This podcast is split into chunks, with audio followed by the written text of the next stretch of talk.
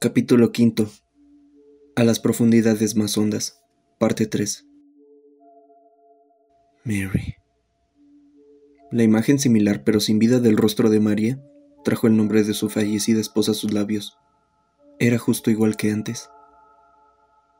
Cuando Mary murió, yo, yo.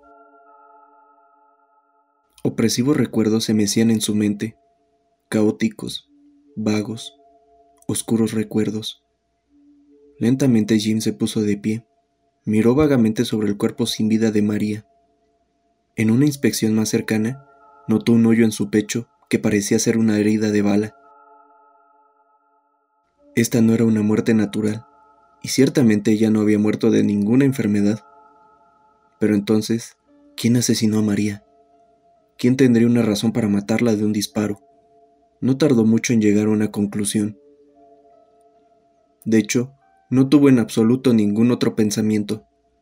Además de James, solo había dos personas deambulando por el laberinto de la vieja prisión. Ángela y Eddie. Eddie era el único con un arma. Pero, ¿fue él? ¿Pudo él realmente haber hecho esto? Matar a una persona es tan fácil. Lo había dicho el mismo Eddie, y con aquella horrible sonrisa en su cara también. Solo pones la arma en la cabeza y ¡pam! ¿Quién más sino un asesino enfermo mental diría tal cosa? ¿Acaso no había dicho algo antes acerca de ser buscado por la policía? James abandonó la celda en busca de Eddie. No estaba consciente de ningún deseo de vengar la muerte de María, ni tampoco albergaba ningún odio contra Eddie. Solo quería saber por qué. ¿Por qué mató a María? ¿Por qué la imagen de Eddie coincidía con la suya en su mente?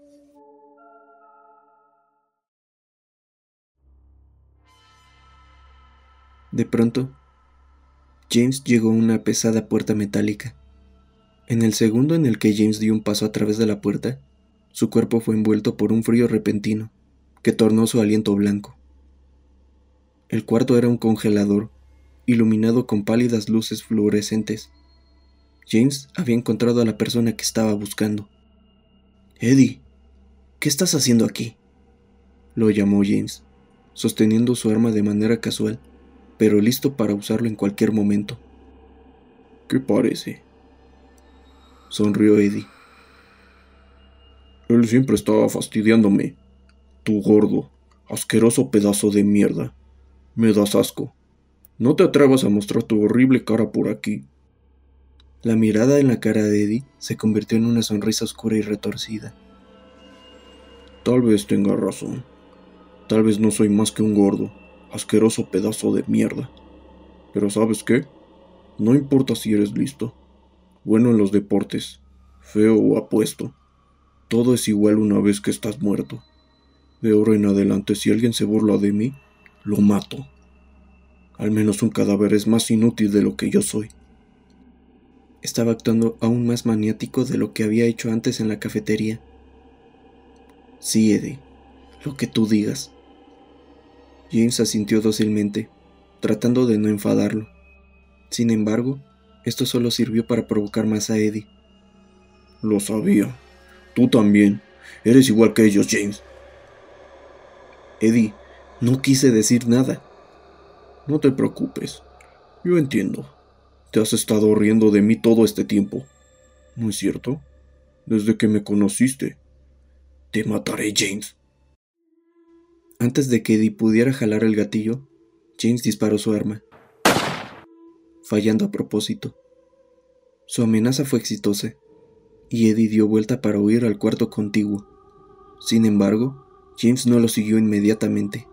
Pero la cosa que realmente quería saber James era si en realidad había matado o no a María. Dada la situación, no era como si pudiera obtener una respuesta directa a ninguna de esas preguntas, especialmente desde que la ira de Eddie se había centrado en él. Si James atravesaba esas puertas, no había duda de que solo uno de ellos saldría con vida. Loco o no, Eddie era todavía un ser humano. No era lo mismo que lidiar con otro monstruo. Pero de todas formas, ¿a dónde podía huir? Solo podía seguir adelante y cumplir con su destino. El cuarto al que Eddie había escapado Era un espacioso depósito refrigerado. Muchos bloques cortados de carne colgaban por el cuarto, suspendidos del techo por ganchos. ¿Sabes lo que te hizo a ti, James? La voz de Eddie vino de adentro del cuarto. Se estaba escondiendo en algún lugar. Cuando eres odiado, molestado, escupido, ¿tienes idea de cómo se siente? Es por eso que huí después de matar al perro. Huí como una niñita asustada. Sí, maté a ese perro. Fue divertido. Luego vino tras de mí. Le disparé también, justo en la pierna. Lloró más que el perro. Un disparo sonó por el depósito, acompañado por el sonido cercano de carne salpicando. Basta ya, Eddie, gritó James desde su escondite, ubicado detrás de un bloque de carne. ¿Qué te hace pensar que puedes comenzar a matar gente solo porque te dan las ganas? No te hagas el santo conmigo, James.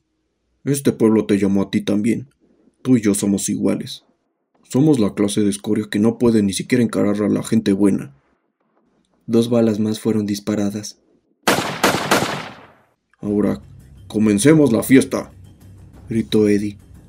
Su risa también resonó por el depósito mientras comenzó a disparar rápidamente. Los tiros parecían ser al azar, pero estaban todos apuntados a James. Eddie sabía dónde se escondía. Realmente estaba tratando de matarlo. ¡Demonios! ¿Desde dónde está disparando? De repente, el fuego cesó. El cuarto se llenó de un extraño silencio. A salvo del sonido crujiente de la carne meciéndose, esta era su oportunidad. Su oponente estaba probablemente recargando su arma.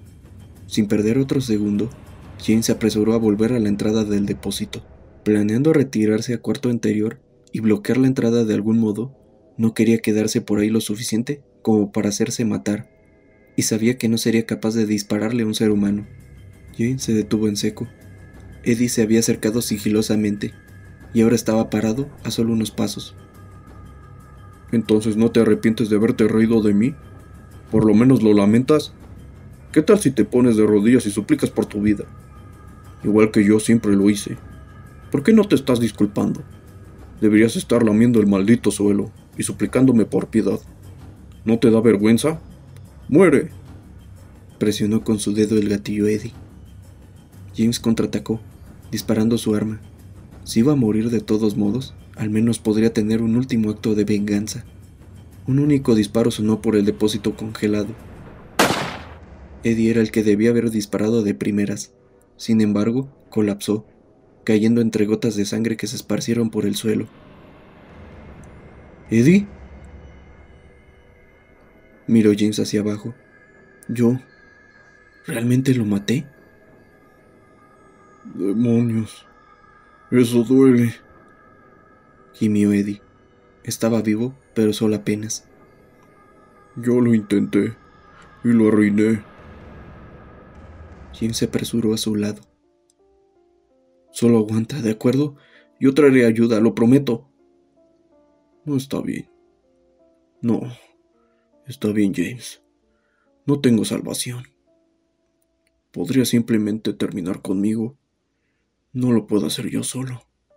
No tengo más balas. ¿Quieres que... ¿Quieres decir que en realidad quieres morir? ¿Qué importa? De todas formas, todos estamos muertos. Tú lo viste también. Es nuestro destino. ¿Es por eso que mataste a María? ¿María? ¿Quién es esa? Yo no sé. Pero solo mátame ya. Date prisa. Duele. La conciencia de Eddie se iba desvaneciendo rápidamente, y con ella se iba también el dolor. Sonrió. Finalmente era libre. No tenía que huir más. Qué vida tan miserable que fue. Todo lo que siempre quiso fue comer algo delicioso o ver algo divertido en la tele. Eso era todo. Pero nadie lo dejaba en paz. Sucio, desagradable, no le importaba que las mujeres ni siquiera le dieran la hora. Gordo, estúpido, escoria. Era el constante abuso lo que no podía soportar. Después de presenciar los últimos momentos de Eddie, se levantó James, miró hacia abajo, a sus manos. Estas estaban cubiertas de sangre. Estas manos estaban empapadas en la visible sangre del pecado.